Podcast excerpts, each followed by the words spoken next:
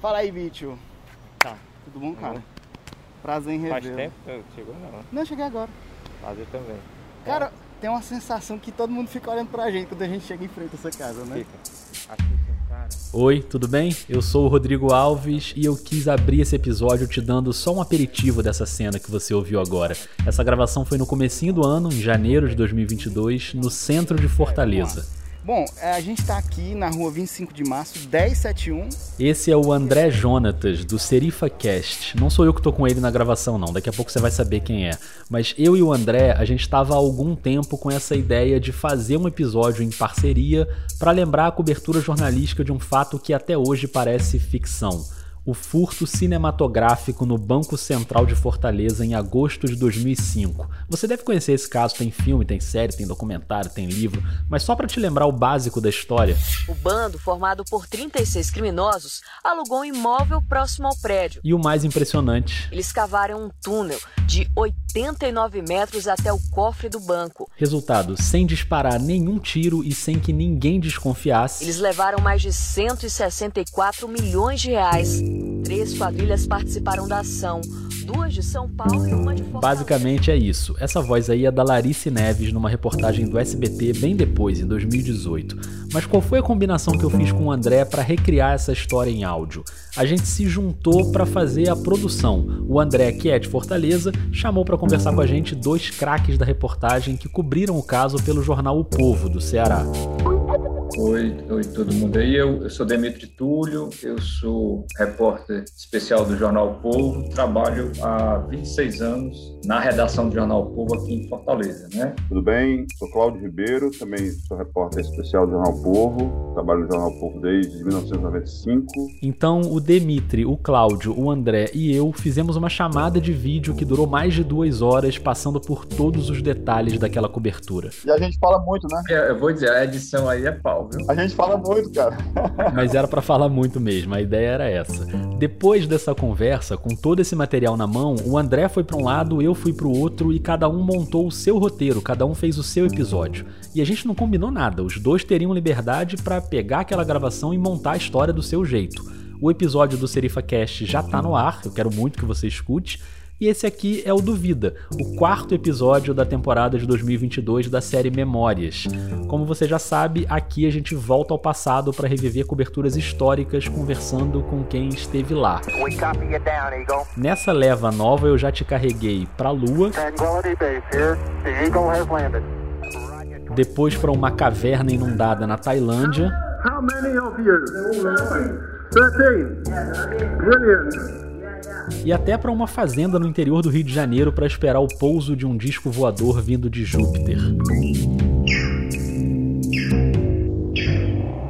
Hoje eu vou te levar para dentro de um túnel subterrâneo que vai dar na caixa forte daquele que até então era considerado um dos bancos mais seguros do país. Vambora? O Vida de Jornalista tem o selo da Rádio Guarda-Chuva. Jornalismo para quem gosta de ouvir.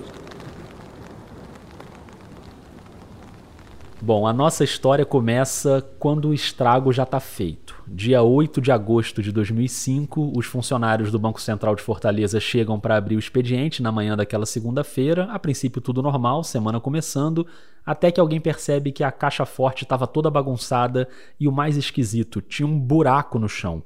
Alguma coisa grave tinha acontecido ali no cofre que guardava toneladas e toneladas de dinheiro vivo. Obviamente não demorou muito para essa notícia chegar num outro prédio bem pertinho dali, a uns 10 minutos de caminhada, a redação do jornal O Povo.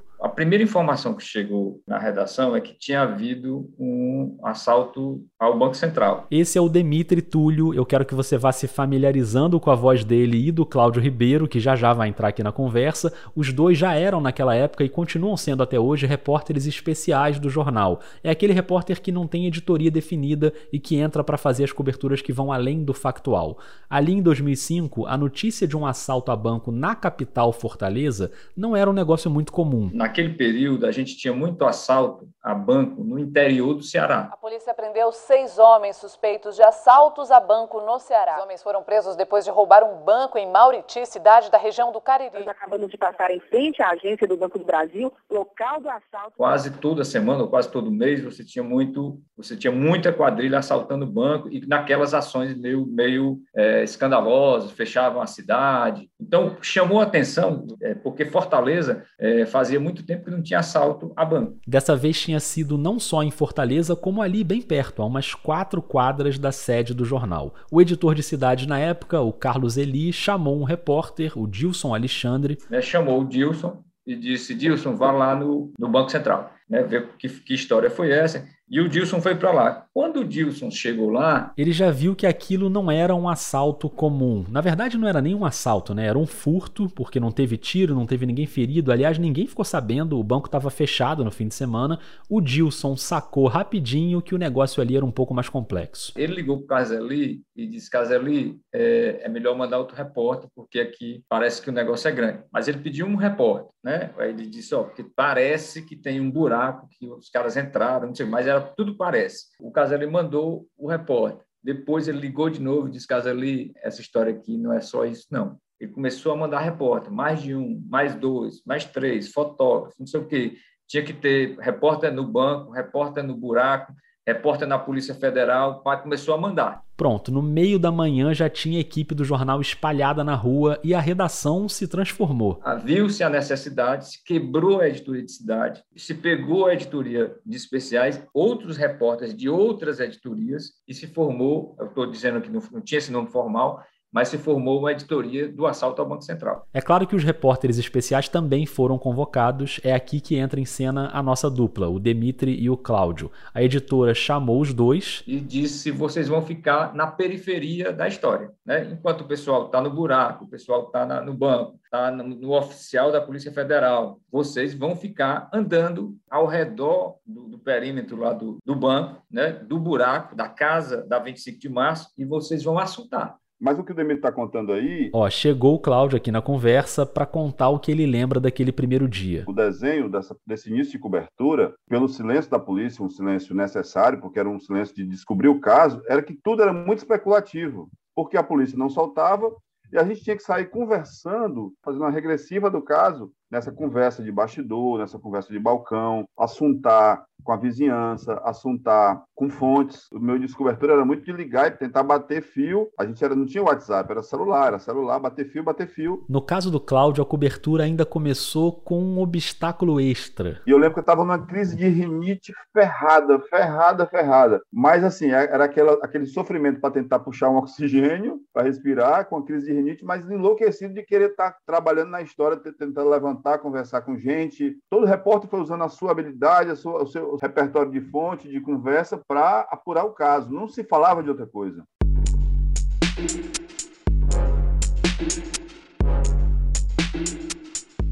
Você lembra que eu falei que a nossa história começou quando o estrago já estava feito, né? Quando o banco descobriu tudo na segunda-feira e a notícia chegou na imprensa. O Demitri e o Cláudio vão contar pra gente como começou essa apuração, mas para você entender direitinho o que rolou, a gente vai voltar para antes do estrago, três meses antes do furto, quando começou a funcionar na rua 25 de março, no centro de Fortaleza, uma pequena empresa chamada PS Grama Sintética. Bom, é, a gente está aqui na rua 25 de março, 1071. Por isso que o André Jonatas foi para frente da casa agora, em janeiro, quase 17 anos depois do crime. Porque em 2005 aquela era uma casa verde com um portão branco, um toldo com um letreiro pequeno escrito grama sintética e umas graminhas desenhadas, só que ali dentro tinha tudo menos grama sintética. A empresa foi registrada na junta comercial, mas era só fachada. Nos fundos da casa, a quadrilha abriu um buraco no chão e começou a cavar o túnel que ia sair lá dentro da caixa forte do Banco Central. É, o famoso túnel que ele foi periciado né, na época e concretado rapidamente pela polícia. Né? Bom, agora eu vou pedir. Eu, eu, só de pensar eu já fico com claustrofobia, mas eu vou pedir para você e eu vou tentar fazer esse exercício também a gente vai fechar os olhos e se você estiver usando fones, a partir de agora você vai se imaginar dentro desse túnel. Bom, mas fica tranquilo porque tem iluminação tem ventilação e tem o jornalista Demitri Túlio, que está aqui comigo gentilmente. A gente está num sábado aqui de manhã e a gente veio no endereço para te situar, né? Assim, te localizar geograficamente sobre essa questão. Vocês vão perceber que é bastante movimentado, porque a gente está né, numa das principais avenidas de Fortaleza. E mesmo com tanto movimento, ninguém percebeu nada porque os ladrões foram por baixo da terra. O buraco tinha uns 3 metros de profundidade e aí eles foram cavando até chegar no banco um túnel de mais de 80 metros de comprimento. Eles ainda fizeram dois desvios no caminho, um para escapar de uma tubulação de esgoto e o outro já na parte final para sair numa área de acesso mais fácil dentro da caixa forte. No túnel só dava para andar agachado, eram 70 centímetros de largura, mas como o André disse, tinha iluminação elétrica, tinha ventilador, tinha mangueira para levar água, tinha até uma linha telefônica. E as paredes foram escoradas com 900 tábuas de madeira de 30 centímetros cada uma. O pessoal da quadrilha trabalhava em turnos e nas horas vagas dava para sair, para relaxar, para ir à praia, tudo normal. Inacreditável essa história, né? Então vamos refazer esse trajeto, só que agora pela superfície onde ninguém desconfiava de nada. Vamos ouvir o Demitri, vamos para o nosso tour no centro de Fortaleza. Pronto, a gente, é, a gente vai fazer um tour agora. A gente está entrando agora exatamente no, no túnel, né? Está em cima da calçada, a casa está afastada um pouco, mas é como se a gente estivesse nesse túnel que está ali saindo da 25 de março, bem aqui, em frente ao hospital, Hospital é, Luiz de França, e eles fizeram esse trajeto por debaixo desse, desse, desse, desse solo que a gente está pisando. Certo? Você vê que é bem perto. É exatamente, mas assim, quase que exatamente por baixo mesmo, por né? Baixo total. Onde a gente está né? passando agora. É subterrâneo, tanto que eles eram chamados de topeiras. O nome da operação é Operação Topeira. Né? Topeira é aquele bicho que cava e vai lá e faz esse túnel. Esse túnel é 80 metros. Você, quando sai da esquina, você já visualiza o banco. Aliás, da, da calçada da 25 de março, você já visualiza o Banco Central. Uhum. Né? Você visualiza ele por cima da casa.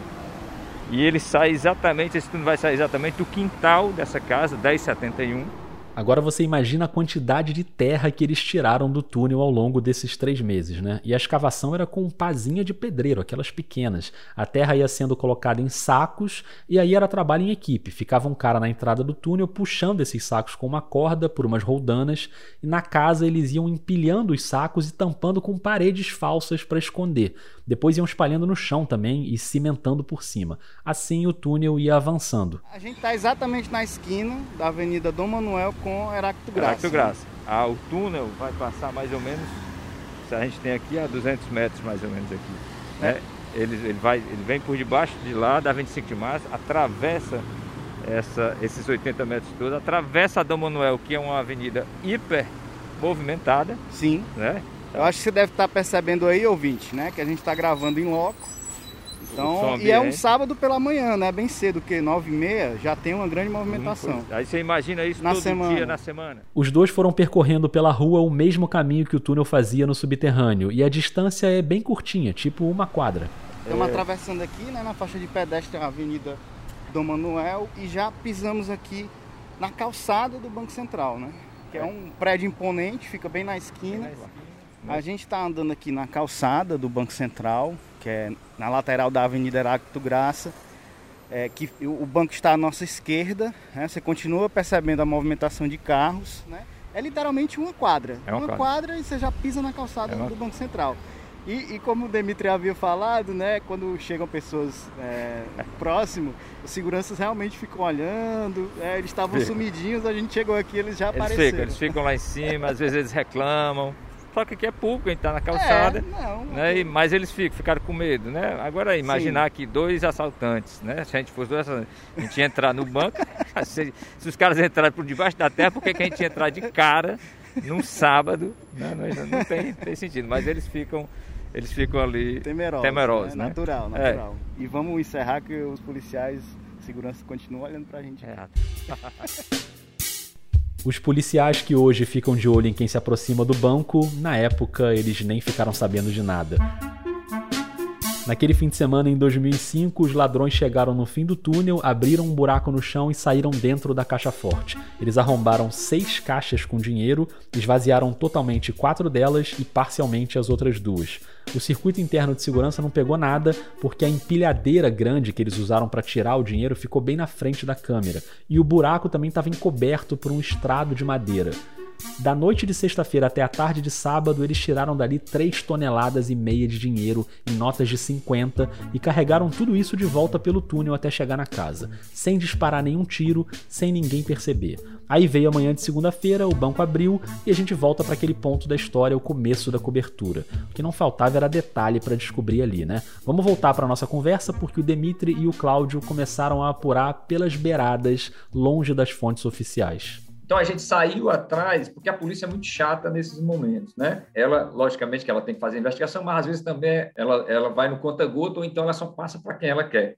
Então, o papel da gente era ir buscar essa informação no meio da rua. Ouvir, ouvir e ouvir. O que é que o Demitri fez? Foi para um bar que ficava perto daquela casa e entrou num primeiro momento sem se identificar como jornalista. Fui para lá para tomar uma Coca-Cola, para comer alguma besteira, fazer de conta que estava ali comprando mas para ficar ouvindo é, quem eram essas pessoas daquela casa. Estavam ali ele e uma repórter do Estadão. A Carmen Brasil, correspondente aqui. Os dois ali assuntando e o dono do bar começou a falar sobre a movimentação e sobre o Paulo Sérgio, que na verdade era um nome falso, Paulo Sérgio de Souza, que deu nome à empresa de fachada, a PS Grama Sintética. O Paulo era uma espécie de relações públicas da quadrilha e o dono do bar foi contando como era o convívio com ele. Disseram que esse cara era um cara simpático, gente boa. Não, gente boa, ele distribuía boné aqui, ele pagava almoço, bebido, tranquilo, o Paulo Sérgio. Ele era esse relações públicas, ele era esse cara legal que não deixava nada acontecer ali, que desconfiassem que eles eram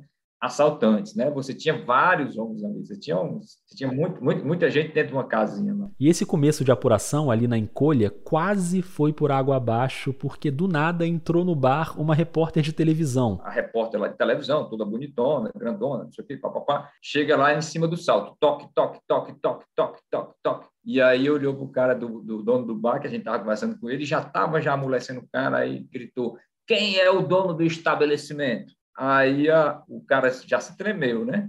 O cara já veio com a câmera, é, o cara disse, sou eu. É, disse, eu preciso gravar com o senhor sobre o assalto ao Banco Central. O cara, logicamente, no, no meio daquela confusão, Polícia Federal, Polícia Civil, Polícia Militar, confusão, ele disse, não, mas eu não sei de nada, não. Não foi aqui, não. Não, não estou dizendo isso, não. Eu, tô, eu, eu, quero conversar com o senhor sobre como é, o que aconteceu, se o senhor viu alguma coisa. Aí disse, não, não, eu não vi nada, eu estou aqui no, Aí disse, não, mas a gente grava com o senhor de costa, de não sei o que. Quer dizer, a repórter chegou e ela quase que atrapalha o que a gente estava falando, fazendo, para mostrar também a diferença de abordagem. O Demitri depois se identificou como jornalista, mas naquele momento ele só queria pegar a confiança do dono do bar. A pessoa do, de repórter de televisão já vai bonito, né? Então já chama atenção, né?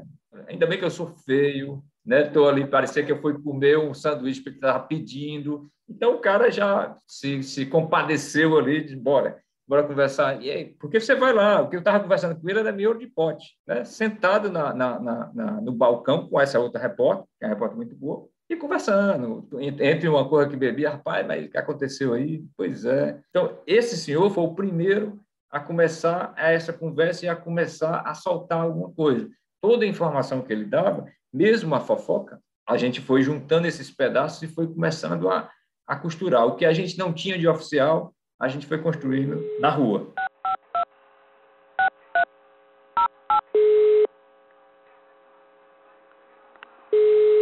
E olha, faz um favor para mim, só presta atenção que eu estou te falando. Isso tem que ser urgente, tá? Ah. O Beto tá, tá disponível? Era para você e ele na papelaria comprar mais ou menos um quilo de liga, um quilo de liga, um caderno e. Só o caderno que as canetas tem aqui. E trazer só aqui na portaria, entregar para nós e ir embora que nós não estamos podendo sair. Um quilo de liga? É, dessas liguinhas de, de, de amarrar papel. Uhum. E um caderno. E um caderno.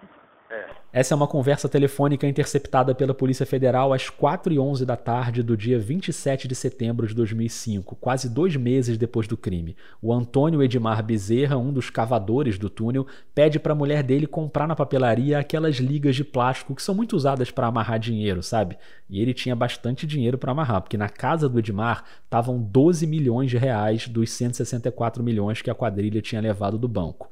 Da tarde de sábado até a descoberta na manhã de segunda, o grupo teve umas 44 horas para fugir. Eles espalharam cal, aquele pó branco, né, pela casa toda para apagar as digitais e saíram em vans que depois foram abandonadas. Alguns foram para Boa Viagem, no Ceará, outros para São Paulo e outros se espalharam pelo país. O Edmar ainda estava na casa dele, na periferia de Fortaleza. Dá para você arrumar alguém para vir de moto aí, para você vir ou só entregar aqui, a buzinar na porta, comprar, buzinar aqui na portaria, eu pegar e você vai embora.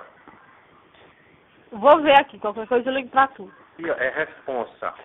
Eu sei que é responsa, mas eu vou arrumar moto aonde?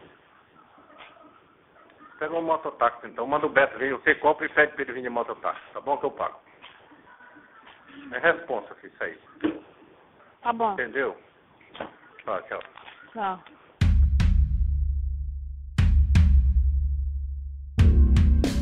O Edmar não fazia ideia que o telefone da mulher dele estava grampeado. Nem deu tempo de ela ir na papelaria. No dia seguinte, os cinco criminosos foram presos. Essa ligação, que está entre as 130 mil horas de áudio que a Polícia Federal interceptou só nos três primeiros meses depois do furto, dá uma ideia de que o crime perfeito não acaba quando o último saco de dinheiro sai do túnel.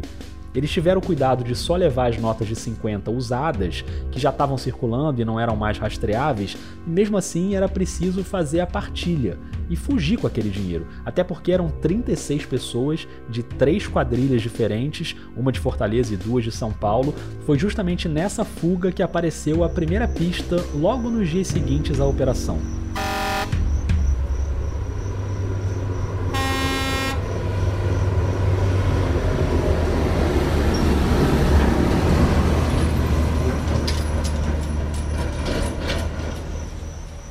Quero que você imagine uma carreta, um caminhão cegonha daqueles enormes, levando 10 carros na estrada. Essa carreta está indo de Fortaleza para São Paulo. No banco do carona, ao lado do motorista, está um homem chamado José Charles de Moraes, o Charles, dono de uma transportadora.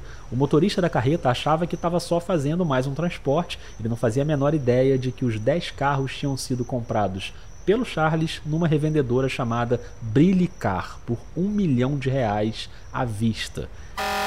Em uma das paradas na estrada, perto de Minas Gerais, já na noite de quarta-feira, três dias depois do crime, o motorista foi dar uma checada nos carros e notou umas notas de 50 saindo de dentro do forro do banco.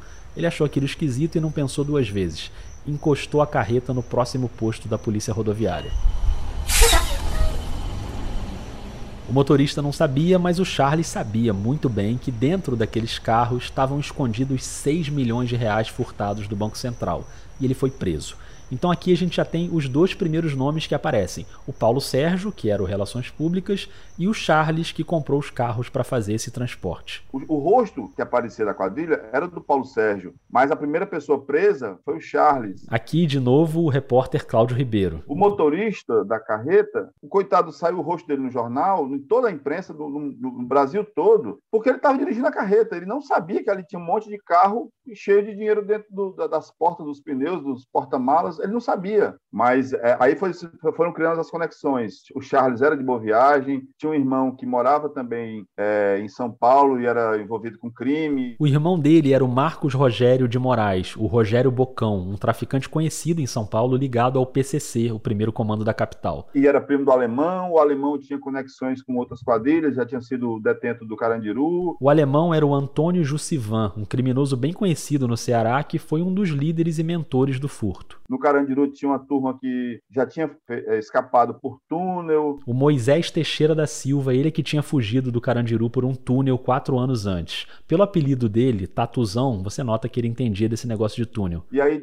foram fazendo conexões, levantando quem, quais eram os nomes e tal. Isso aí foi, foi construindo a história da investigação. É claro que essa investigação é complexa e cheia de personagens. Se você quiser saber os detalhes, tem também uma série novinha da Netflix em três episódios chamada Três Toneladas.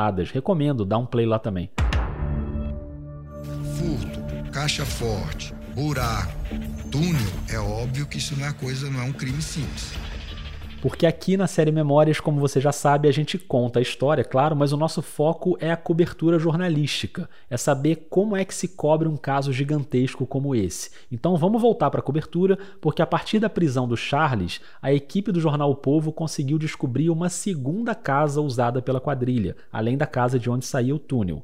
Uma informação que a polícia ainda não tinha. O jornal chegou nessa informação a partir de um bizu dado por uma, uma pessoa próxima a gente. Ela disse: é, a pessoa que trabalha aqui em casa, Demite Cláudio, essa pessoa viu lá no sábado uns caras estranhos nessa casa vizinha e era uma movimentação de carro, tal, tal, tal. O pessoal de estranho, bem, bem esquisito, e eram vários homens, e no outro dia a casa ficou em silêncio. Quando Charles foi preso na carreta, apareceu na TV, nos programas policiais. E ela, nesse programa policial, estava todo mundo dando, falando sobre o Banco Central, ela vê o Charles na prisão, na, na hora que ele é preso, na carreta, e ela chega e diz, esse homem mora vizinho aqui. Ela disse para a gente, e a gente apostou. Era uma coisa que poderia não ser nada.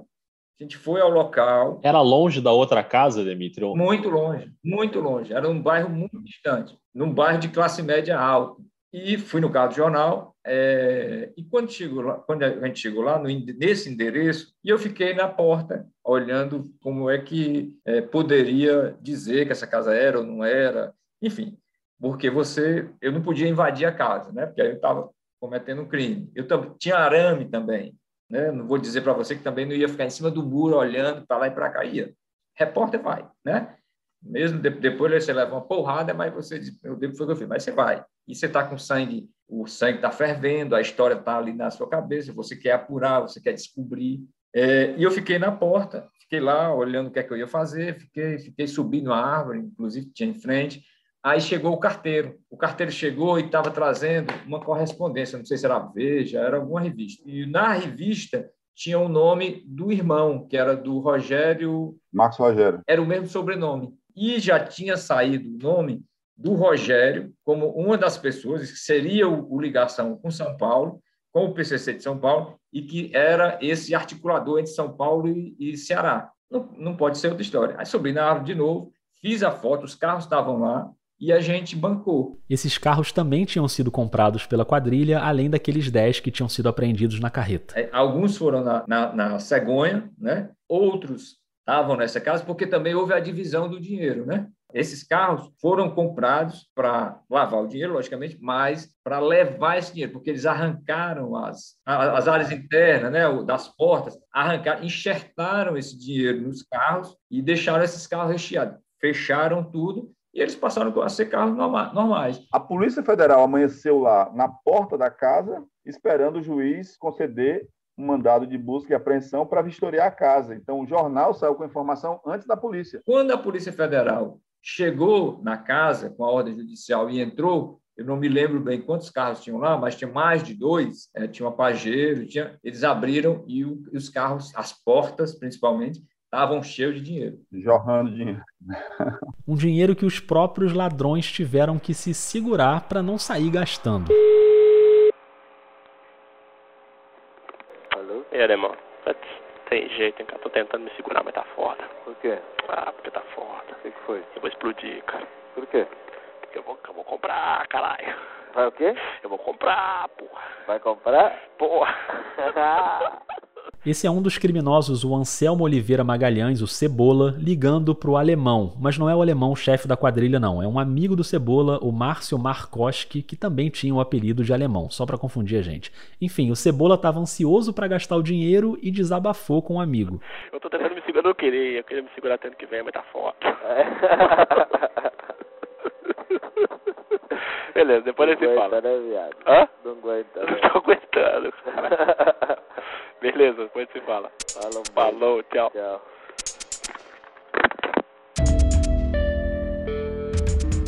Os telefones estavam todos grampeados pela polícia e no ano seguinte o Cebola foi preso. Ele conseguiu um habeas corpus, foi solto, mas em 2007 ele foi assassinado junto com esse amigo, o Markoski. Os dois foram encontrados mortos dentro de um poço na cidade de Arujá, em São Paulo. Tem várias histórias desse tipo com os integrantes do bando.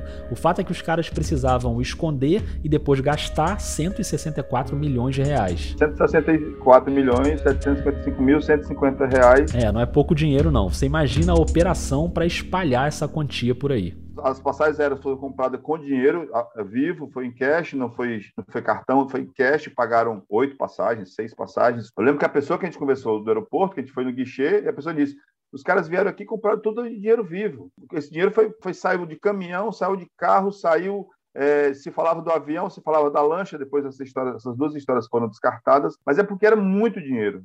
Você volta nessa história o tempo todo, esse imaginário da cidade era isso, porque eles entraram num lugar que era considerado inviolável, nunca tinha sido passado por nenhum tipo de problema, só quem entrava lá era gente de segurança, e de repente você por um buraco por baixo da terra, você tira um monte de, de grana. Para mim, para mim, como repórter, como cidadão, eu achava que o Banco Central era a caixa forte do tio Patinhas. Impenetrável. Lamento, meninos, mas os operários estão instalando uma nova combinação na tranca da minha caixa forte. E eu tenho que estar seguro de que meu dinheiro faça jus ao seu valor. Prontinho, patrão. A tua fortuna está trancadinha. Bom trabalho, amigos, e sem horas extras. Para mim, a, a, a, ligação que eu fazia era aquela caixa forte que a gente via na revista em quadrinho, que quase ninguém entrava. Os irmãos Metralha tentavam e não entravam. Oh, meu Deus, os irmãos Metralha! O chão da caixa forte tinha um metro e dez de espessura. Um metro e dez. Os caras usaram lá a, aquela maquita diamantada, aquelas super feroz para furar concreto, um metro e dez. Eles, eles, eles furaram o chão da caixa forte.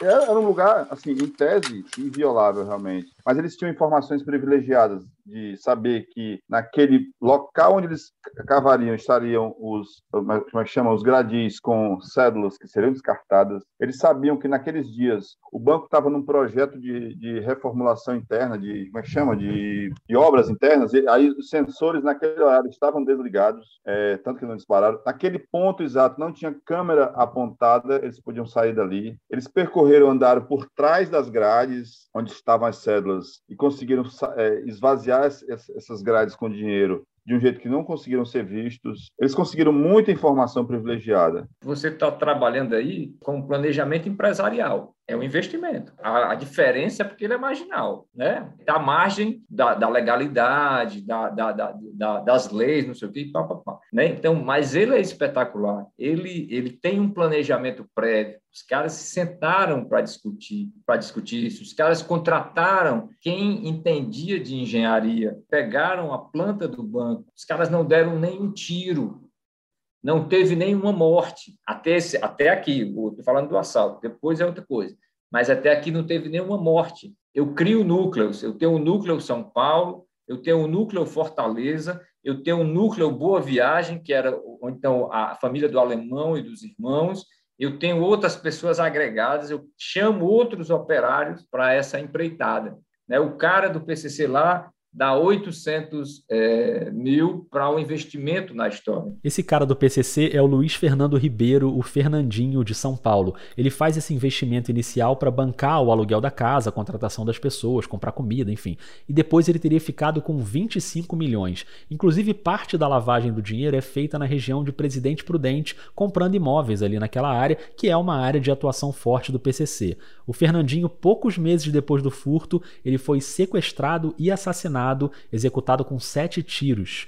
Esses desdobramentos eram comuns para um esquema tão complexo e essa complexidade também tinha que existir no planejamento da polícia e da imprensa, que é a parte que mais interessa para a gente aqui. Esse desmembramento que o jornal fez de soltar repórter para todo lado, essa capilaridade, foi que ajudou muito a, a, a construir essa apuração. Pessoal, vão para a rua, repórter na rua, vamos, vamos gastar solo aí, vamos embora pisar. E aí iam para o lado, para o outro, para a fonte, e ficavam na fonte oficial, ficavam na fonte de telefone, ficavam na, na fonte da rua, ficavam no, no banco, ficavam tentando levantar coisas, ficavam construindo esse, esse cenário todo histórico, cinematográfico, policial e tudo mais. A cobertura mais grossa, ela são três meses. Mas, logicamente, como a, tinha falado aqui, essa cauda da, da, da, apuração, ela tem uma temperatura no começo muito alta, muito alta, muito alta, depois ela baixa, né? Então, tem, toda um, tem todo um planejamento, tem toda uma história que é, cria uma narrativa na sua cabeça, na cabeça do repórter, que você quer quer costurar as pontas, né? E já conhecendo o Demitri e o Cláudio, eles estavam nessa apuração periférica, fora do factual, mas é óbvio que eles ficaram doidos para entrar no túnel, para entrar na casa. A casa era um grande fetiche para a informação, né? Que a gente queria saber o que é que tinha dentro daquela casa, né? Como é que era a estrutura daquela casa. A gente já tentou entrar na casa, eu acho que a partir do primeiro dia. No segundo dia eu tentei, porque como os outros repórteres não conseguiram, mandaram os especiais tentar é, entrar. Vão lá, as fontes de vocês, chorem, berrem. Eu cheguei a entrar na casa no segundo, no segundo dia, foi no terceiro, Fui até o quintal com esse, esse com o fotógrafo, acho que era o Evilásio, que a gente já tinha feito a proposta de percorrer o, o, o túnel. E, logicamente, o editor, ele, ele, ele não tem limites, né? O editor não tem limite. Um parêntese aqui para dizer que essa frase é muito boa, né? E muito verdadeira. Né? Ele vai dizer: percorra o túnel e a, a, vamos fazer o um infográfico e vamos ponto a ponto. Aqui tinha um ventilador, aqui tinha uma, uma, uma tinha uma colher, aqui tinha não sei o quê, aqui dava a coluna, aqui. Tá... Lógico, e ele tem que fazer isso mesmo. Ele tem que fazer. Tem que botar o teto lá em cima, né? Para ver o que é que rola. Claro, né? claro, para ver o que é que eu, que eu consigo. E a gente, como repórter, né? eu, Cláudio e os outros que estavam lá, a gente tem que ir até esticar a baladeira. Né? A gente tem que esticar mesmo. Esticar ao ponto de, se a polícia deixasse, entrar num túnel onde só cabia uma pessoa engatinhando. Esse túnel era um fetiche, mesmo com a claustrofobia, ou sei lá o que, que o repórter tem, que repórter é gente, repórter não é herói, é porque a gente acha que é herói, mas medo daquele troço cair, medo de ter alguém lá dentro e ainda fazer alguma coisa, medo, sei lá medo de ter um corpo, é, mas a vontade de botar a cabeça na, na, na, na, percorrer o que os caras fizeram e botar a cabeça dentro do. do, do, do... A chaminé da felicidade, né? É. A chaminé da felicidade. Quem é repórter entende bem isso, né? Claro que não tem felicidade nenhuma na história, é um crime, mas ali no exercício da profissão, a felicidade do jornalista é conseguir acesso à informação, seja percorrendo túnel, seja entrando na casa, e nem sempre dá, né? Mas sempre dá para apurar de um jeito ou de outro, como fizeram o Cláudio e o Demitri. E mesmo quase 17 anos depois, fica a sensação de que ainda pode ter mais coisa para descobrir tem muita coisa, assim, Rodrigo, que esse fim de semana decisivo da, da, da, viabilização do plano, eu queria ter muito detalhe disso, sabe? Esse momento inicial aí é, é, sensacional. Esse plano todo foi pensado, se fala que foi no fim de semana, numa casa de praia, no Icaraí, Cumbuco, naquela região. Eles ficaram lá trancados e discutindo, bebendo, numa farra, e, rapaz, é possível entrar, é possível assim.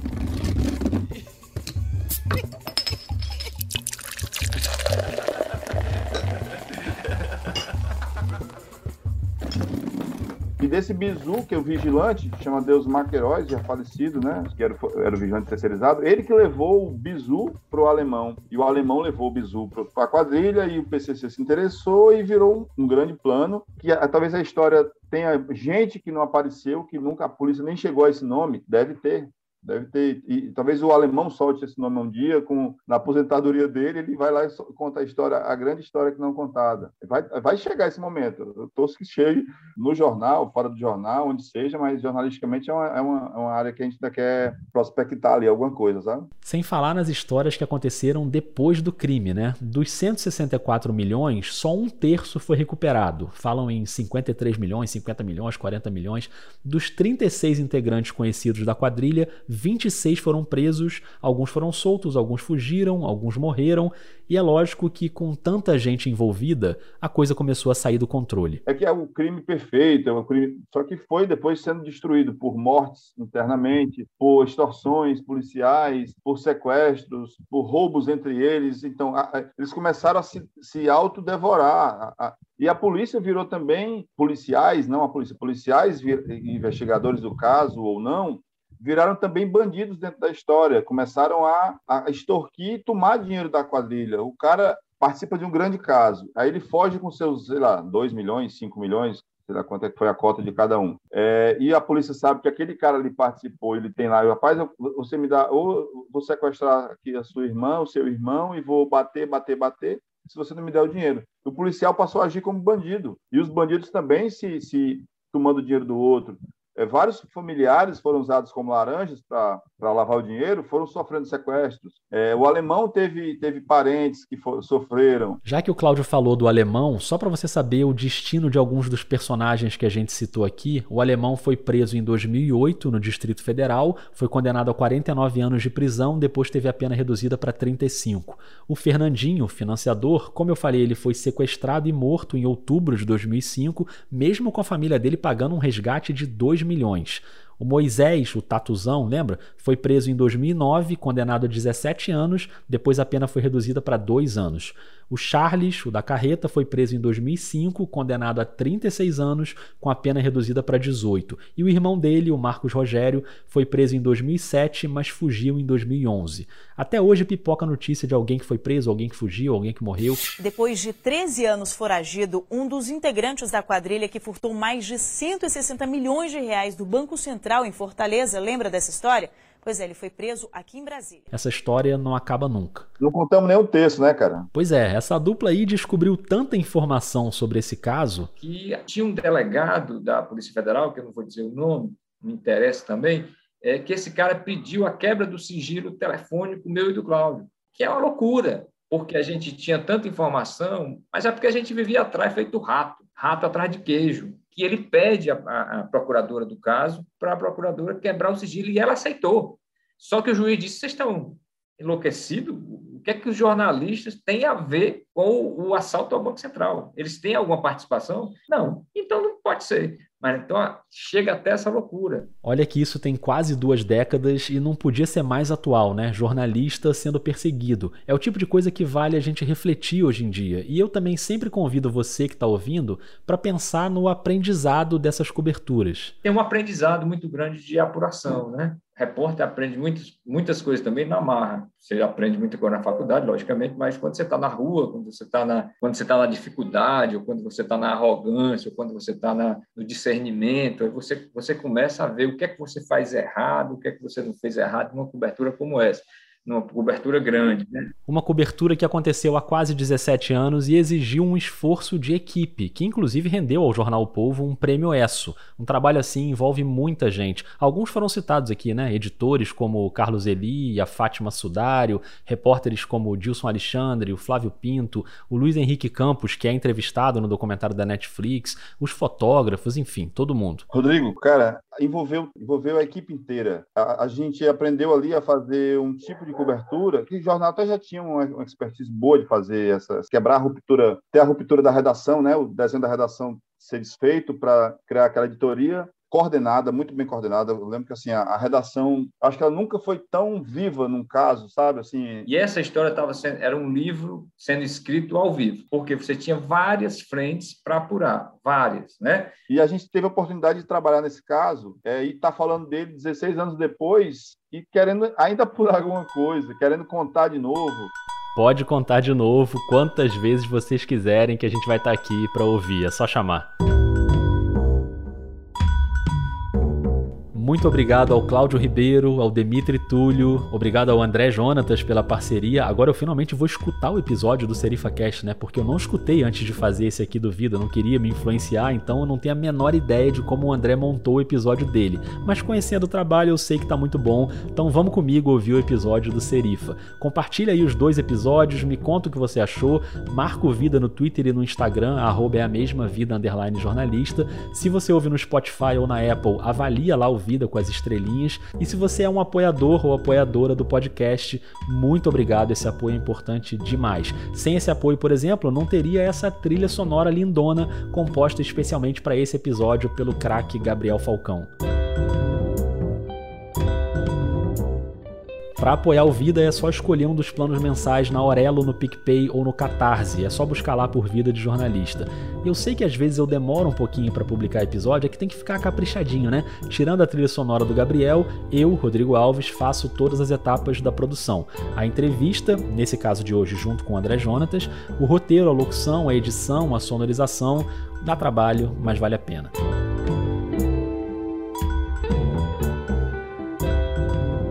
A série Memórias ainda tem mais um episódio vindo aí, especialíssimo, com Cílio Bocaneira contando como foi a clássica cobertura da queda do Muro de Berlim. Até lá você sabe que os podcasts da Rádio Guarda-Chuva estão ferozes nas atualizações. Tem temporada nova do Põe na Estante, do Afluente, tem Rádio Escafandro, tem Finitude, tem Dissidente, tem Pauta Pública. Pode ir lá para fazer a festa. Por fim, só para registrar, hoje você ouviu aqui áudios da Polícia Federal, aquelas duas ligações telefônicas, e também da NASA, né, lá no comecinho, da Netflix, do SBT, da TV Verdes Mares, que é afiliada da Globo no Ceará, e do desenho do Tio Patinhas da Disney. É isso, obrigado, um beijo, um abraço e até a próxima.